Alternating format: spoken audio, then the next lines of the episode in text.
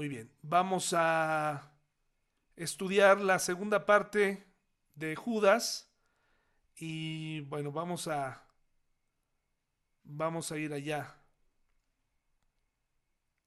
Bueno, pues eh, dice Judas 4 y no me refiero al capítulo 4 porque realmente Judas solamente tiene un solo capítulo, sino me encantaría que pudieran ver eh, esta parte de Judas versículo 4.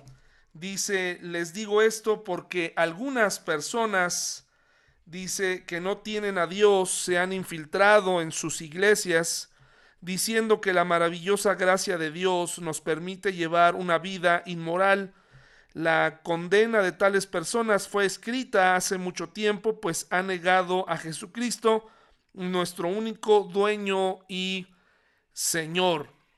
El libro de Judas nos habla de y nos advierte acerca de este tipo de personas que, como dice aquí la nueva traducción viviente, se infiltran en la iglesia, llegan a la iglesia, no llegan pues con una apariencia de maldad, sino todo lo contrario, eh, llegan de forma amigable, carismática, con incluso pareciera que traen una intención de aprender, pero en el fondo lo que buscan es precisamente tratar de desviar la atención.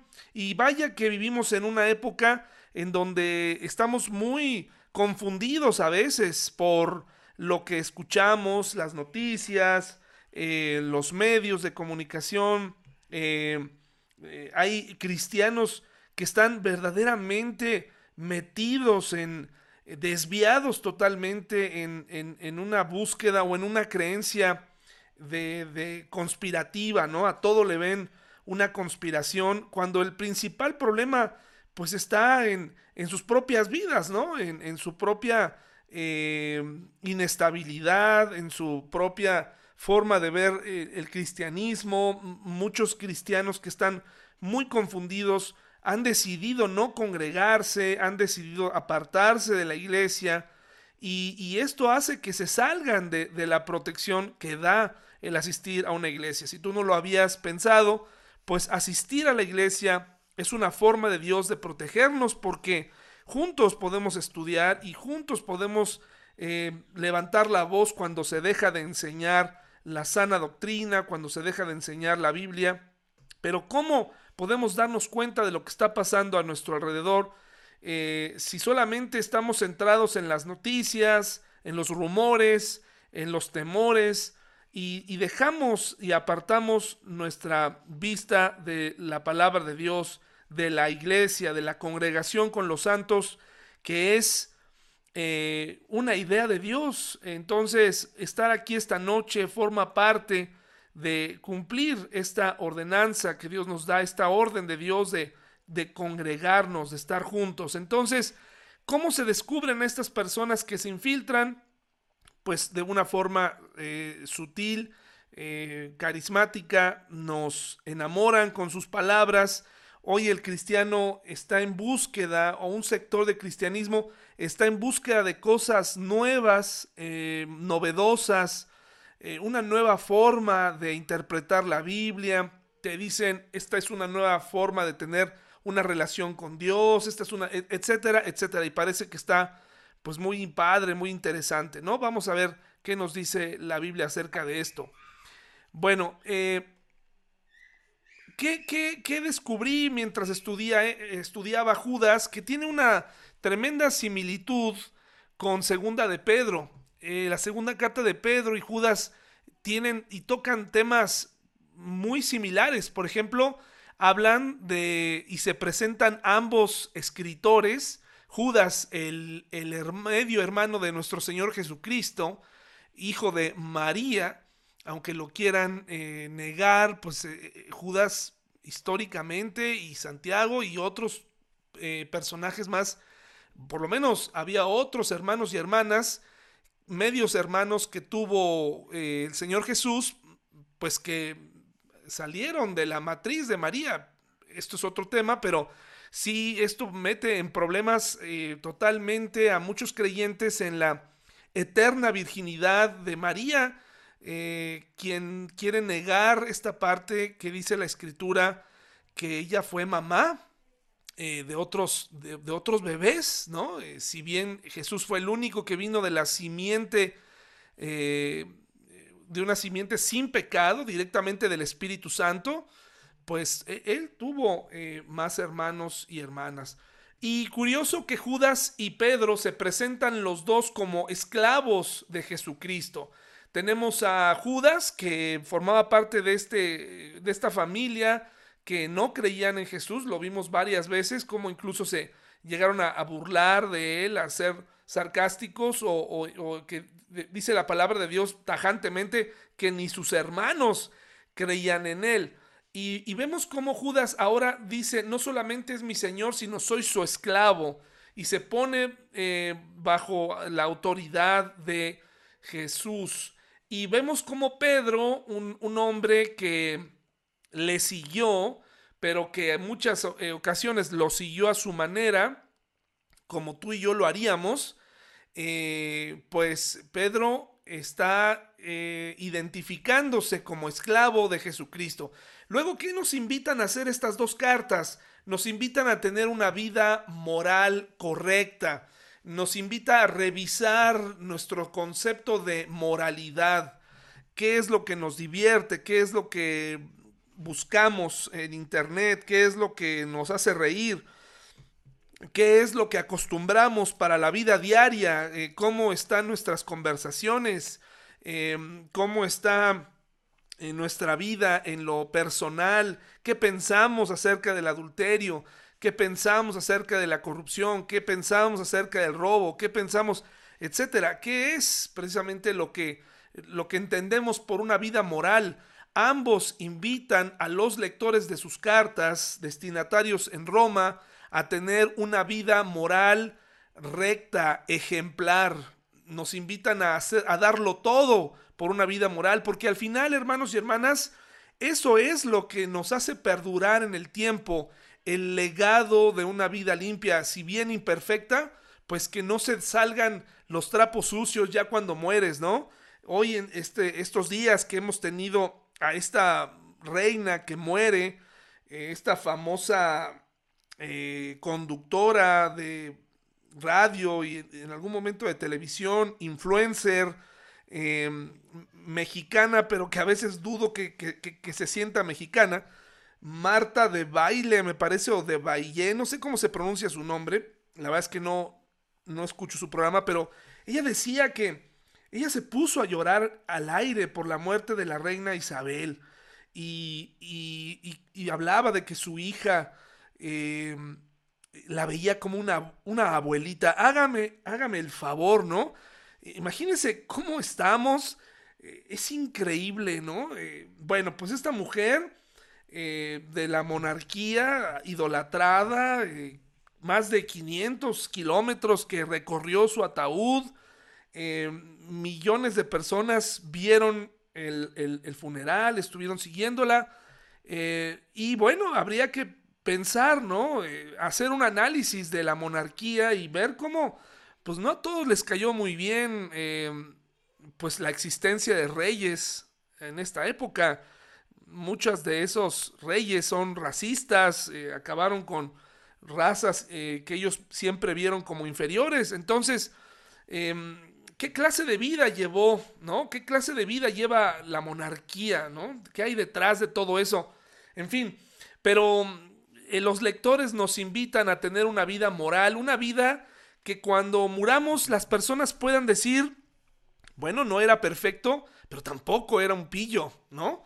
Tampoco era una mujer indecente o que, hizo esto y aquello, o una mujer que fue pecadora, pero que el Señor la redimió y que se esforzaba por tener una vida moral recta. Cuando, cuando nos quitan nuestra reputación, hermanos y hermanas, cuando nos quitan el peso de una vida moral correcta, ¿qué podemos enseñarle a nuestros hijos? ¿Qué podemos enseñarle a una sociedad que ya está caída? Eh, que ya la moralidad la ven incluso hasta como una desventaja. Ser moral eh, es un problema. Yo he escuchado término incluso de, dicen, es que no moralices las cosas, ¿no? Como, como tratando de decir, no todo es bueno o malo. eh, no hay absolutos, pero en realidad estos lectores desde esa época, más o menos desde el año 65, 67, más o menos después de Cristo, ya invitan a las personas a tener una vida moral correcta.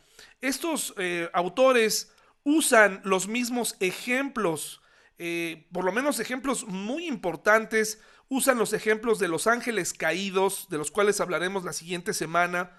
Por mucho tiempo a mí me enseñaron, aprendí en el Instituto Bíblico acerca de que los ángeles caídos que se mencionan, o, más bien los seres, los hijos de Dios que se mencionan en Génesis, los primeros capítulos de Génesis son ángeles, así me lo enseñaron, pero estudiando a otros eh, teólogos, ellos hablan acerca de que eh, pues no existe una evidencia eh, contundente de que hable de que los ángeles hubieran tenido algún tipo de relación íntima con las mujeres, que no se está refiriendo exactamente a ángeles, ¿no? Caídos, pero eso lo veremos la siguiente semana un poco más como para conocer nuestra Biblia, ¿no?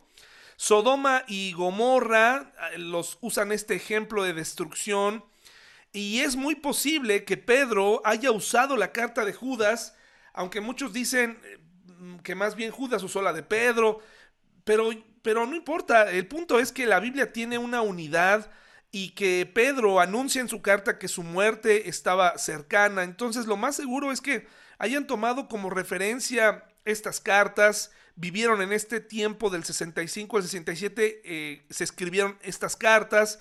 Entonces, em, ahí están usando, eh, yo creo que se están apoyando y están diciendo mucho cuidado eh, con esto y dan estos ejemplos de Noé, de cómo Sodoma y Gomorra cayeron y cómo hubo ángeles caídos que se rebelaron en contra de Dios y cómo están en pues en, cautiverio, ¿no? Nos, nos, habla incluso de un sitio en donde están estos ángeles que fueron castigados de forma especial. ¿Y cómo nos habla de que eh, las personas que quieren burlarse de Dios mediante una vida inmoral, totalmente entregada al mal, no van a quedar sin castigo? Hablábamos el domingo acerca de la disciplina que, que un padre ejerce, que nuestro padre ejerce sobre nosotros, y agradecemos por ella pero es una, una, cosa es la disciplina y la otra cosa es el juicio de Dios. Y en este caso se habla de cómo eh, Dios ha juzgado al mundo malo eh, en varias ocasiones con juicios tremendos, ¿no? Que han arrasado con la maldad. Eh, también uno de los temas centrales en estas dos cartas es que nos advierte de los falsos maestros. se, nos describen ambos autores de lo carismáticos que pueden ser, que entran de forma atractiva y que su vida inmoral pues está detrás, oculta, pero que también un día ellos van a pagar por precisamente esa vida inmoral eh, que han elegido en muchas ocasiones de manera oculta, hipócrita. podemos verlos predicar el domingo, podemos verlos eh, caminar inocentemente con sus hijos, pero en el fondo tienen intenciones inmorales. Es una pena, hermanos y hermanas, y esto se da en el mundo cristiano y como consecuencia, adelantándome un poco, estas grandes caídas de los maestros de la Biblia hacen que el mundo se cuestione si el cristianismo es real.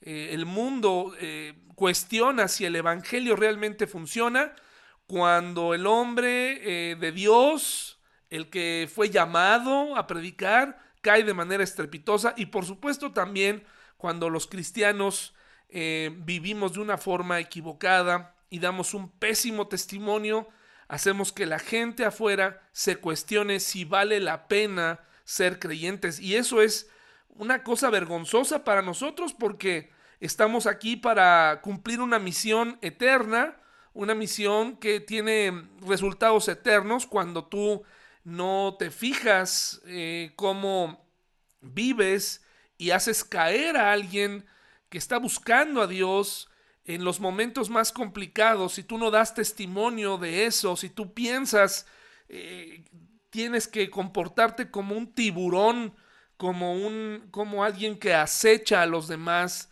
como alguien que no tiene ninguna sensibilidad, como si el Espíritu Santo no morara en ti, estamos perdidos. Y cada día tenemos la oportunidad de manifestar nuestra fe y de dar gloria a su nombre con nuestras actitudes y con nuestra vida, hermanos y hermanas. Todos los días tenemos la oportunidad desde el devolver el cambio que nos dieron de más, el hacer lo correcto, el tratar a la gente que está batallando con, con, con algo, con tratarla con misericordia, tratar a la gente incluso que maneja desde temprano los queretanos y seguramente pues en general los humanos desde temprano amanecen con estrés.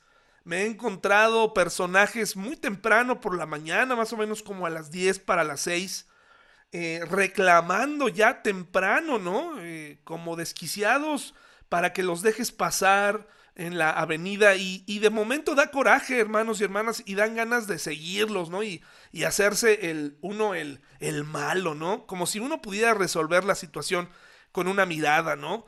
Eh, pero uno de pronto, bueno, yo al menos pienso y digo, caray, esa persona, qué tan preocupada, qué tan estresada, qué tan presionada se encuentra para que lo primero que haga temprano sea buscar pleito en el tráfico de la ciudad.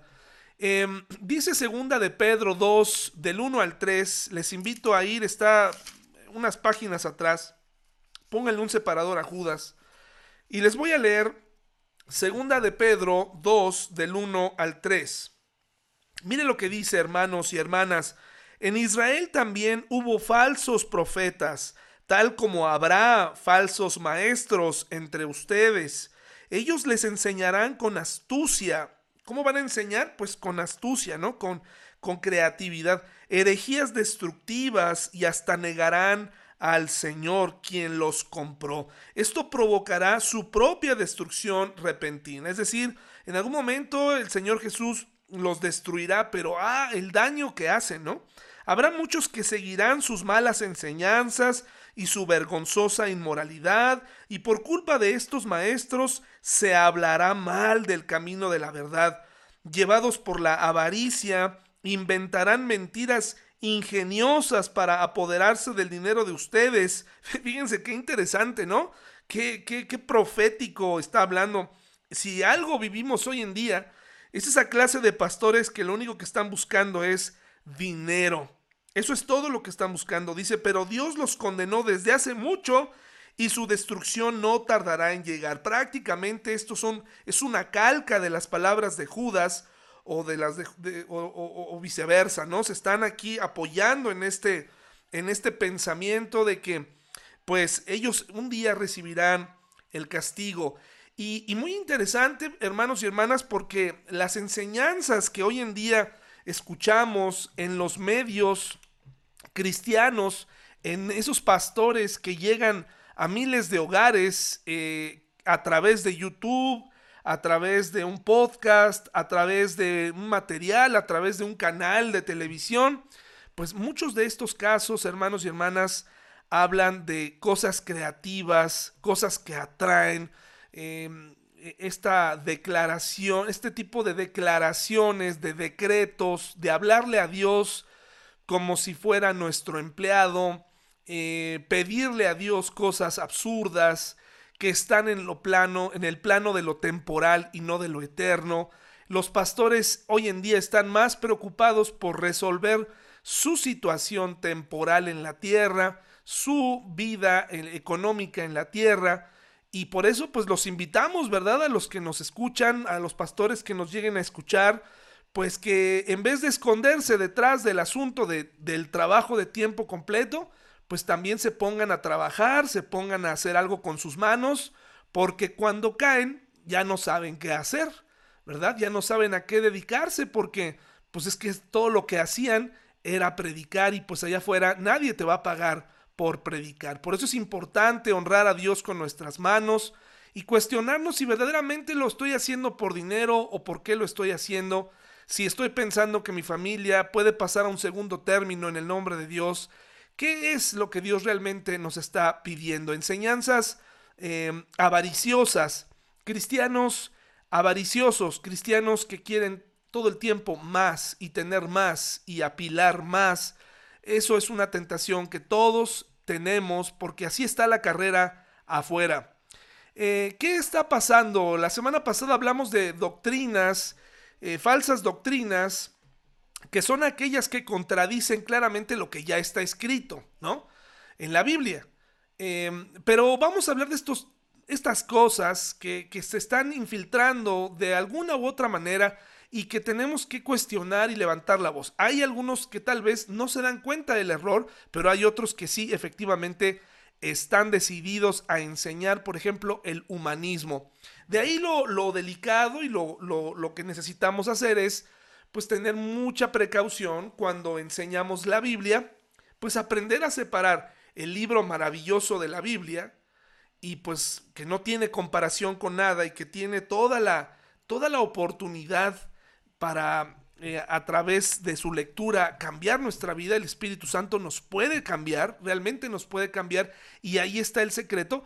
Y, tener cuidado de no tratar de adornar la Biblia con otras disciplinas que si bien no son en sí mismas malas, sí pueden provocar eh, la exaltación del hombre. Por ejemplo, hay disciplinas muy interesantes que ayudan a los hombres a salir de la crisis o de las crisis como la psicología. Ustedes saben que a mí me gusta la psicología, me hubiera encantado ser un psicólogo cristiano y poder ayudar a muchas personas, pero también me hubiera gustado ser tanatólogo, ¿no? Una persona que pudiera ayudar a las personas a superar un luto como parte de, un ciclo de la vida, pero son ramas eh, humanistas, ¿no? Son disciplinas humanistas y tenemos que tener cuidado cuando las usamos, porque lo que el hombre, tú y yo necesitamos, los hombres y las mujeres, no es más corrientes humanistas para, para salvar nuestro matrimonio, nuestra vida, o para poder sobrevivir al dolor de la pérdida de alguien.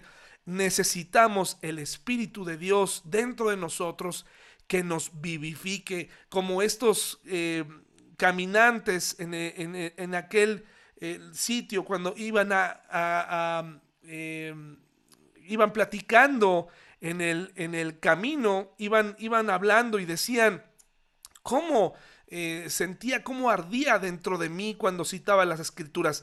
Es porque las escrituras tienen un poder que ningún otro libro y, y ningún otro, otro autor puede ocasionar. Entonces, si bien no son disciplinas en sí mismas malas, tenemos que tener cuidado de que el centro de nuestra doctrina sea la Biblia. Por ejemplo, mire, estos tres eh, eh, pastores famosos que probablemente usted nunca ha escuchado, han influido porque nosotros los mexicanos y en general el resto del mundo, pero nosotros más, recibimos toda, toda la información teológica de vanguardia de Estados Unidos. Recibimos muchas cosas buenas, influencias y todo libros, literatura, eh, eh, contenido en, la televisión, eh, todo, todo proviene de allá, ¿no? Y, y, bueno, estos pastores que están aquí, que pertenecen al movimiento carismático de los dones, ellos hablan de estos dones milagrosos, como son las lenguas, la sanidad, han influido tanto al mundo que sin duda han llegado a nuestros púlpitos y a nuestras pequeñas iglesias algunos de sus pensamientos y probablemente ni siquiera sabíamos que estábamos citándolos, ¿no? Por ejemplo, ¿cómo se ve el humanismo en las iglesias? Mire lo que dice Benny Hinn. Nunca, nunca, nunca vaya al Señor a decirle si es tu voluntad. No permita que estas palabras destructoras de la fe salgan de su boca. Imagínense eh, escuchar a un eh, predicador tan famoso como él decir esto cuando la propia Biblia nos dice que tenemos que pedir la voluntad de Dios, ¿no? Que, que, Dios, Dios decide, o sea, el hombre puede planear, el hombre puede pensar muchas cosas, pero Dios es el que decide, ¿no? Entonces, qué interesante que este hombre enseñe esto, y esto es pura puro humanismo, porque al final depende de nosotros, ¿no? Depende de, de lo que yo piense, de lo que yo atraiga, ¿no? Frederick eh, K.C. Price dice, Dios tiene que recibir permiso para trabajar en este mundo terrenal en favor del hombre. Hágame favor, Dios tiene que pedirnos permiso. Y esta enseñanza, o una pizca de esta enseñanza, eh, ha llegado a mi vida, por lo menos en algún momento, cuando yo he enseñado que Dios no se va a meter en donde no, no se le llama. Pero habría que analizar por qué lo digo y por qué lo creo. Al final, creo que lo que tenemos que tener muy claro es que Dios no necesita nuestro permiso. Dios puede irrumpir en nuestra vida, Dios puede hacer lo que Él quiera, por eso Él es soberano. Y cuando hablamos de su soberanía, no la entendemos tanto, la malinterpretamos, lo ponemos del lado de la arbitrariedad, pero también tenemos que recordar que Él, como un soberano, pudiera hacer lo que Él quisiera y nos coloca a nosotros como seres vulnerables y dependientes de un Dios todopoderoso, de tal forma que tenemos que tener cuidado cuando decimos, bueno, Dios tiene que pedir permiso o Dios no va a entrar donde no lo llaman, si bien obviamente el Señor cuando Él nos ofrece su salvación no nos va a obligar, pues eso es muy diferente a poner a Dios en un punto en donde casi nos tiene que, eh, de forma avergonzada, tocar la puerta, el timbre de nuestra vida y decirnos, oigan, disculpen, pues te quiero ayudar, ¿no?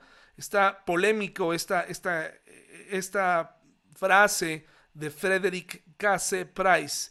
El hombre fue creado en términos de igualdad a Dios, fíjense lo soberbio de esta frase, y puede levantarse ante la presencia de Dios sin sentido alguno de inferioridad. Imagínense nada más cuando tenemos salmos, proverbios que nos dicen, ¿quién es el hombre para que en él pienses, no?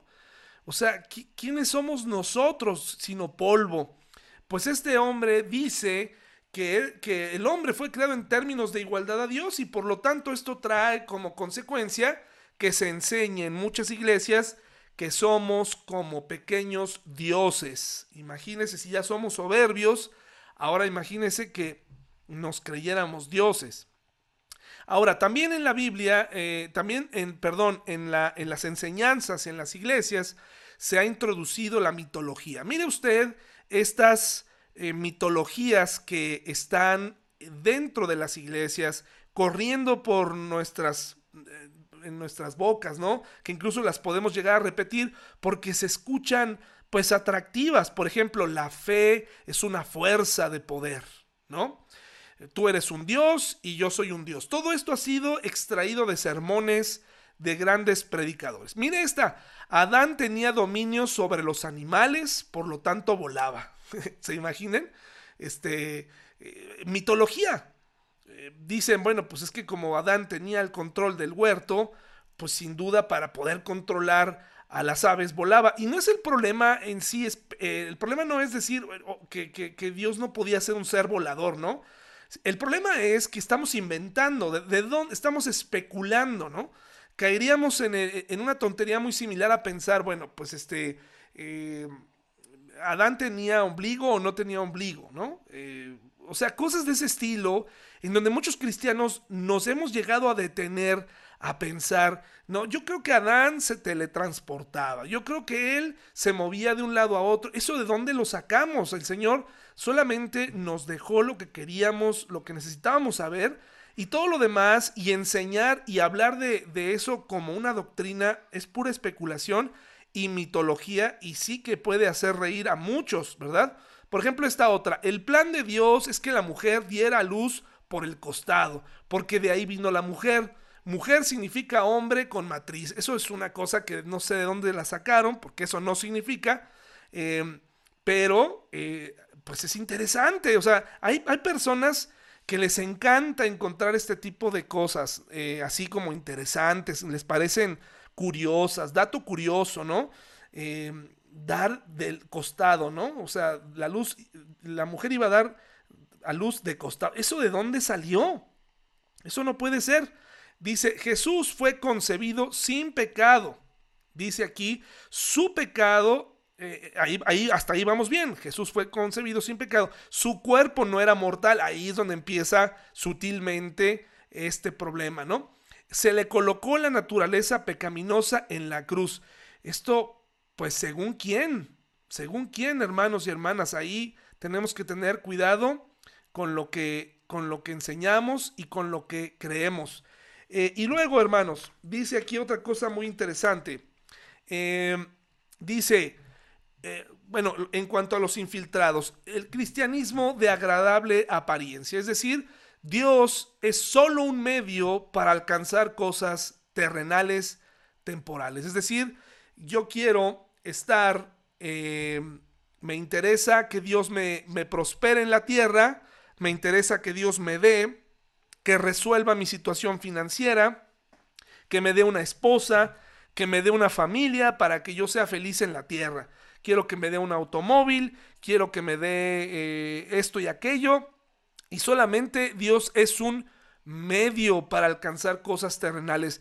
La oración como un medio para obtener más. Usar a Dios casi como cualquier otro ídolo, como aquella persona que busca a, la Santa Muerte o le hace una, una petición a algún, algún ídolo cuando Dios no obra de esa manera. Es, es, muy interesante cómo suena atractivo, porque hoy en día va usted a escuchar muchos sermones que hablan de, cómo Dios puede resolver los asuntos temporales. Las parejas tienen problemas y se acercan a Dios para resolver su problema temporal porque no soportan que su esposo esté enojado, que su esposa esté enojada, que su esposo no ceda a lo que la esposa quiere, y vienen a Dios para que Dios cambie el corazón de su esposo y les dé una alegría temporal.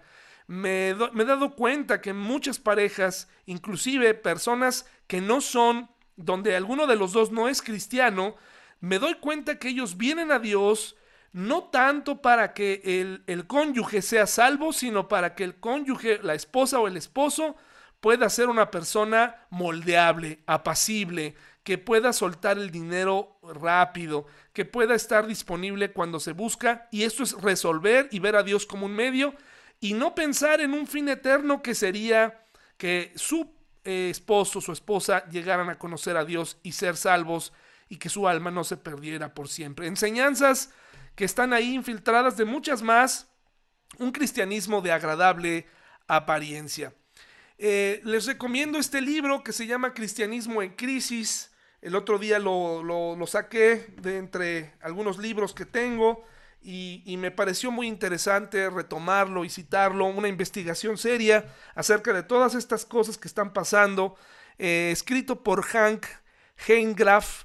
Eh, ahí les invito a que los que quieran lo consigan, eh, Cristianismo en crisis. Y dice esto, para prevenir esta crisis que hay en el cristianismo, nosotros tenemos que cambiar nuestra concepción de Dios como un medio y entenderlo como el fin. Tenemos que saltar de una teología basada en perspectivas temporales a una basada en perspectivas eternas. Es decir, cómo afecta mi cristianismo eh, en, la eternidad. Realmente estoy buscando tener una relación con Dios para estar con Él, para vivir con Él, o, únicamente estoy aquí pues para ser una mejor persona, para, para ser un, tipo agradable, para, para, tener una familia cristiana, para estar todos juntos en la iglesia y cantar coros y tener los menos problemas posibles. Por supuesto que Dios altera nuestra, nuestro asunto temporal, pero primero tiene que cambiar nuestro corazón para poder tener una intención eterna en cada cosa que hacemos. ¿Cómo voy a influir a la gente que me rodea? ¿De qué manera voy a demostrar el amor de Dios y lo que Él hizo por mí en la cruz de una forma eterna? Hay un libro, una nueva traducción que tenemos que tener mucho cuidado.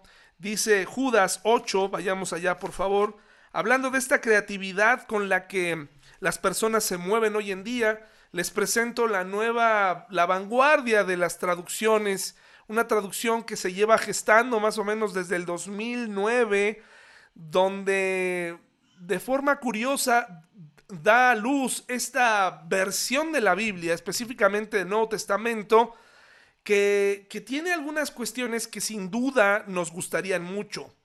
Es como un libro que le da mucho énfasis a, al poder del, del Espíritu Santo como una fuerza, como un control, como algo que yo puedo tener en mis manos y arrojarlo, así como una especie como de, pues este, suena sutil, cuando escuchamos Biblia pensamos que todas eh, están correctas, pero no, ya eh, está llegando esta y está siendo leída por miles de cristianos en Estados Unidos, y en lugares de habla inglesa. Y mira lo que dice Judas 8. De la misma manera, estos individuos que pretenden tener autoridad por lo que reciben en sueños, llevan una vida inmoral, desafían a la autoridad y se burlan de los seres sobrenaturales.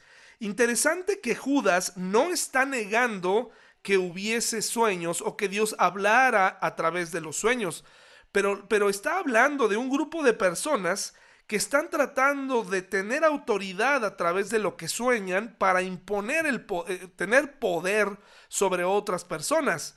Es muy probable que en el antiguo en el Nuevo Testamento la ejecución de estos dones siguiera vigente, aunque no tan de manera tan tan popular. Hoy en día sigue estando el debate hasta qué punto llegan estos dones espirituales como la sanidad, como eh, incluso se han empezado a avivar eh, estos, estas discusiones, pero bueno, eh, respecto a esta, a esta traducción que se llama la pasión, pues lo interesante es que una de las principales objeciones de esta traducción bíblica que llegará en breve a nuestras librerías es que esta traducción es más bien una nueva interpretación de la Biblia, no es una traducción del origen de, los manuscritos originales, sino que astutamente fue planeada para apoyar lo que un movimiento quiere. Por eso hay que tener cuidado cuando una persona dice es que soñé esto. Generalmente, hermanos y hermanas, y yo quisiera poner esto así como entre paréntesis, miren, yo, creo que el máximo milagro que hay hoy en día es la conversión de un corazón en medio de tanto escepticismo. Yo creo que ese es el principal milagro. Pero no puedo yo limitar el poder de Dios. Pero lo que sí te puedo decir es que si hay gente allá afuera que Dios les está dando sueños, esas personas no te lo van a decir. Lo van a usar para la gloria de Dios. No van a venir contigo y te van a decir, ayer soñé, si están allá afuera personas que están recibiendo información de parte de Dios, de, alguna manera información que ayuda a otros, te aseguro que no lo usarían como que ayer me dijo el Señor, porque ya hay tanto charlatán que me parece que es una pésima eh, forma de, hacerlo. Me parece que una persona que ejerciera este tipo de, de dones lo haría de forma humilde, con orden, me parece que pudiéramos eh, saber que proviene de Dios, ¿no? Pero en este caso, eh, las personas, como dicen en Judas, están jactándose de que están teniendo sueños, que Dios les está revelando algo, y ese es el caso precisamente de este hombre que ahí como lo vemos, eh, Brian Simmons, es el principal líder, autor de la llamada traducción, que les repito, es más bien una interpretación. Él dijo en el 2009, cuando comenzó este proyecto, haber recibido una visita de Jesús mismo, quien le dijo, haz una nueva traducción. Imagínense, durante dos mil años hubo, no hubo una revelación de este, de este estilo, pero a Brian Simmons, un, este hombre que pues ahí como lo ve, muy afable, eh, parecería incluso, si le pones un gorrito de, de Navidad, pues pareciera pues como que es, tiene toda la cara afable de, ese personaje navideño.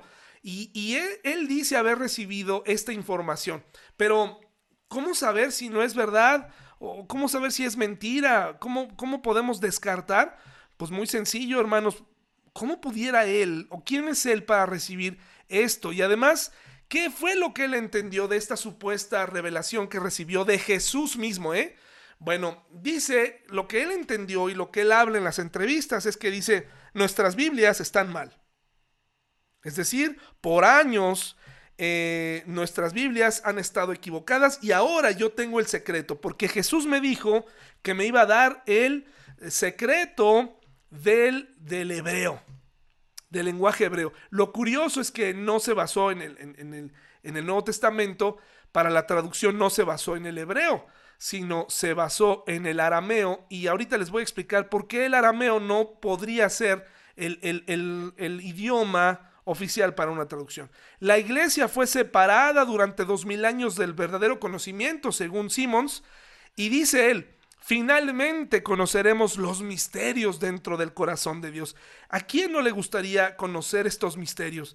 Pero hermanos, Dios no ha querido revelarnos esos misterios. Por eso son misterios. Y van a permanecer en misterio. Entonces, cuando tú escuchas que de pronto alguien te dice, es que ahora yo te voy a revelar, es que ahora sí ya vamos a hablar de una cosa nueva, es que ahora sí, mira, la palabra de Dios es hermosa, pero complementala con un poco de yoga, complementala con un poco de, eh, eh, eh, técnicas y pseudociencias y metafísica, estamos en un verdadero problema, hermanos y hermanas. Y aquí es lo que dice desde la página de la pasión, esto como un ejemplo de lo sutil que puede llegar a ser. Dice que la traducción de la pasión es una traducción bíblica moderna. ¿Se acuerdan lo que hablamos la semana pasada?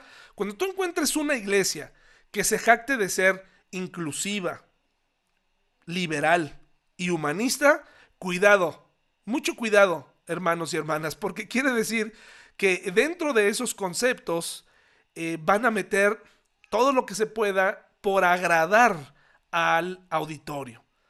Yo prefiero tener una iglesia pequeña a, tener ahí un, un, culto o un movimiento con cosas modernas. ¿Qué es la modernidad? ¿Cómo pudiera yo modernizar la Biblia? La rapeo, eh, hago una, una, canción, eh, predico cantando, predico con mímica. ¿Cómo puedo hacer que sea moderna? Eh, hacemos un, un, performance, ¿qué hacemos? O sea, ¿Qué, palabra tan amplia dice que es una tradición bíblica moderna y fácil de leer? Qué padre, hermanos y hermanas, eso está bien padre porque a ti que te cuesta trabajo leer, pues ya te están diciendo que está fácil de leer. Eh, mira, hermano y hermana, no importa qué tan fácil te pongan que un libro es fácil de leer, si no te gusta leer, por el solo hecho de ser un libro, no vas a leer. Así, bueno, yo creo que la única forma de que pudiéramos a los que no nos gusta leer y que fuera fácil leer, pues sería que, fuera un libro de cinco páginas con, con, letras enormes que nos dijeran algo muy sencillo, ¿no? Eh, pero realmente al que no tiene el hábito de leer, no va a leer, pero la combinación de modernidad con facilidad hace que la gente diga, por fin, aquí está la clave, y te vas a dar cuenta que no. Dice que es fácil de leer, abre la pasión del corazón de Dios, imagínense, y expresa su amor ardiente. Qué frases tan, tan, tan, tan contundentes, ¿no? ¿Quieres sentir su amor? Y levantan la mano todos, sí, pero ¿quieres sentir su amor ardiente? Ah, no, sí, claro. Este, vamos a sentir su amor ardiente, no nada más su amor. Dice, fíjese, fusionando la emoción y la verdad que cambia la vida. Interesante forma, pues al final es un producto y, esto vende bastante. Esta traducción evocará, fíjense el lenguaje, esto no es, esto no es, no es eh, casualidad, evocará una respuesta abrumadora en cada lector, revelando los profundos misterios de las escrituras. Wow, tu Biblia, la que tienes ahorita ahí abierta, pues es una Biblia aburrida, difícil de leer, anticuada, y que además pues no te revela los profundos misterios de las escrituras. ¿Y cuáles son esos misterios? Pues justamente lo que ellos quieren, eh, aquello que no pueden comprobar, aquello que, para, que es sobrenatural y que convierte al cristianismo en un espectáculo de palabras extrañas, con, eh, con el uso de palabras violentas para dirigirse a Dios como si fuera nuestro, eh, nuestro siervo, ¿no? Dice, si tienes hambre de Dios, fíjate nada más, ¿no? Este, cuando alguien te reta en algo que te van a vender, hermanos, ah, conmigo ganan, ¿no?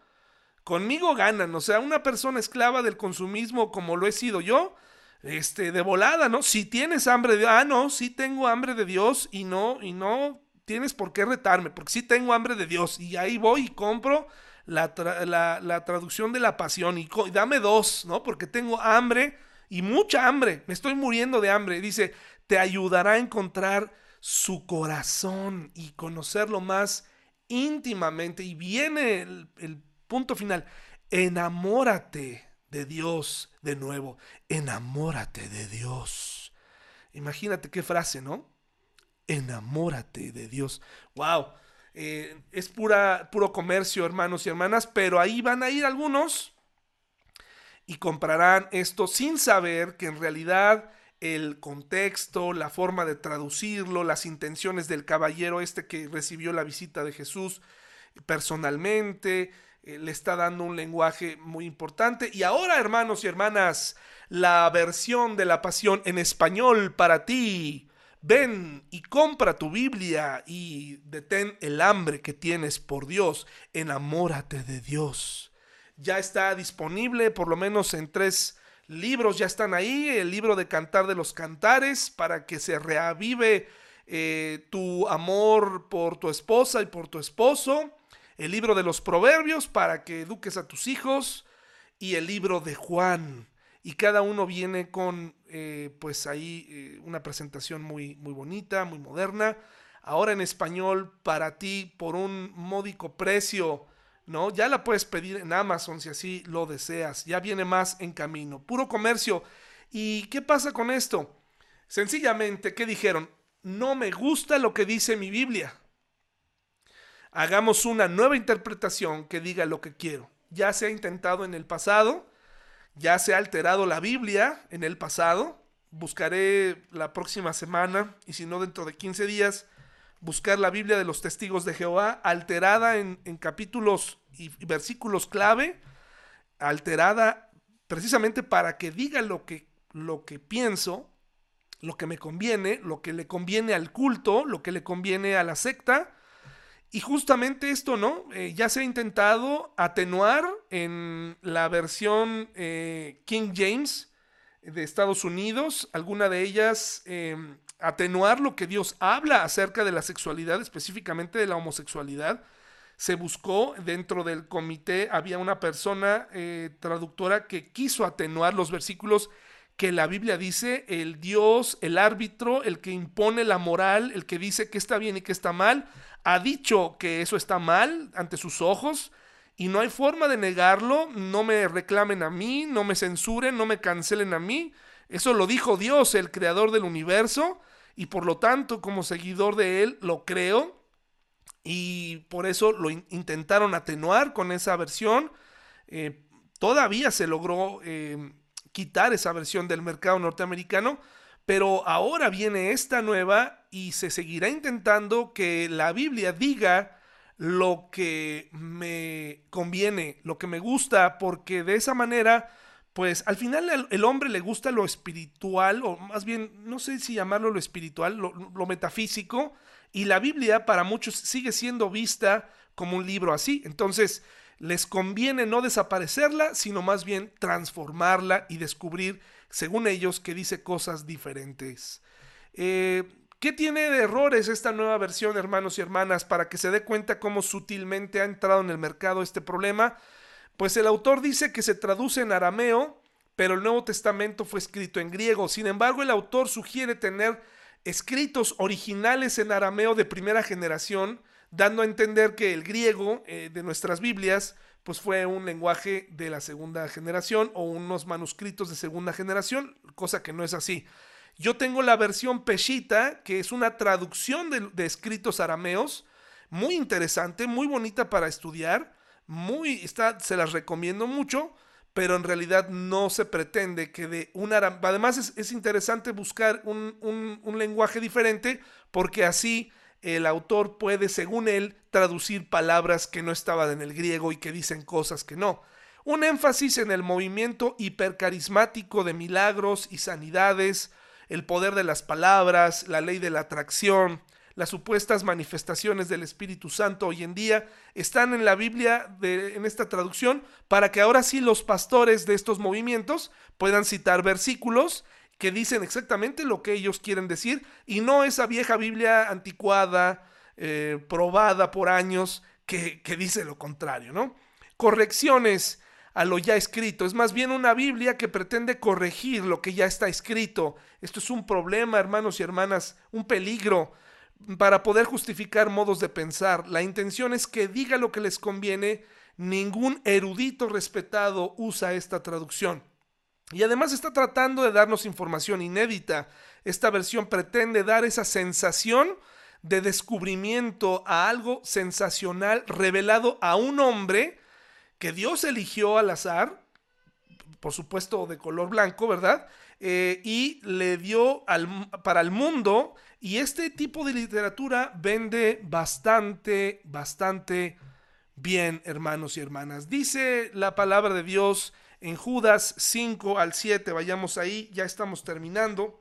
Judas 5 al 7 dice, Asimismo, no se olviden de Sodoma y Gomorra ni de las ciudades vecinas, las cuales estaban llenas de inmoralidad y de toda clase de perversión sexual. Esas ciudades fueron destruidas con fuego y sirven como advertencia del fuego eterno del juicio de Dios. De la misma manera, estos individuos que pretenden tener autoridad por lo que reciben en sueños llevan una vida inmoral, desafían a la autoridad y se burlan de los seres sobrenaturales. Em, dice eh, eh, eh, este versículo 5, perdón, aunque ustedes ya saben estas cosas, igual quiero recordarles que Jesús primero rescató de Egipto a la nación de Israel, pero luego destruyó a los que no permanecen fieles, no permanecieron fieles, y les recuerdo de los ángeles que no se mantuvieron dentro de los límites de autoridad que Dios les puso, sino que abandonaron el lugar al que pertenecían. Dios los ha tenido firmemente encadenados en prisiones de oscuridad en espera del gran día del juicio.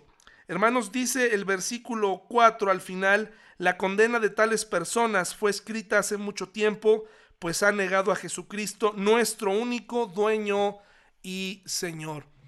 Hermanos, tenemos que meternos más en la Biblia, analizar lo que leemos. Hay gente muy contenta con sus eh, los devocionales y está bien, nada más que analice qué tipo de devocionales lee, analice qué tipo de literatura acepta, analice eh, las disciplinas, si lo están, eh, que, humanistas, si lo están acercando a Dios o lo están alejando, si son herramientas o son formas de vida. Tenemos que cuidar lo que leemos, hermanos y hermanas, porque cada día hay una nueva estrategia para desviarnos del camino. Solamente Dios es el dueño y Señor y solamente Él merece la gloria. Su Biblia está bien, su Biblia, la que tiene en sus manos, está bien. Lo único que hace falta es que la leamos. Hermanos y hermanas, esto ha sido todo por esta noche. Eh, vamos a despedirnos y los espero la siguiente semana.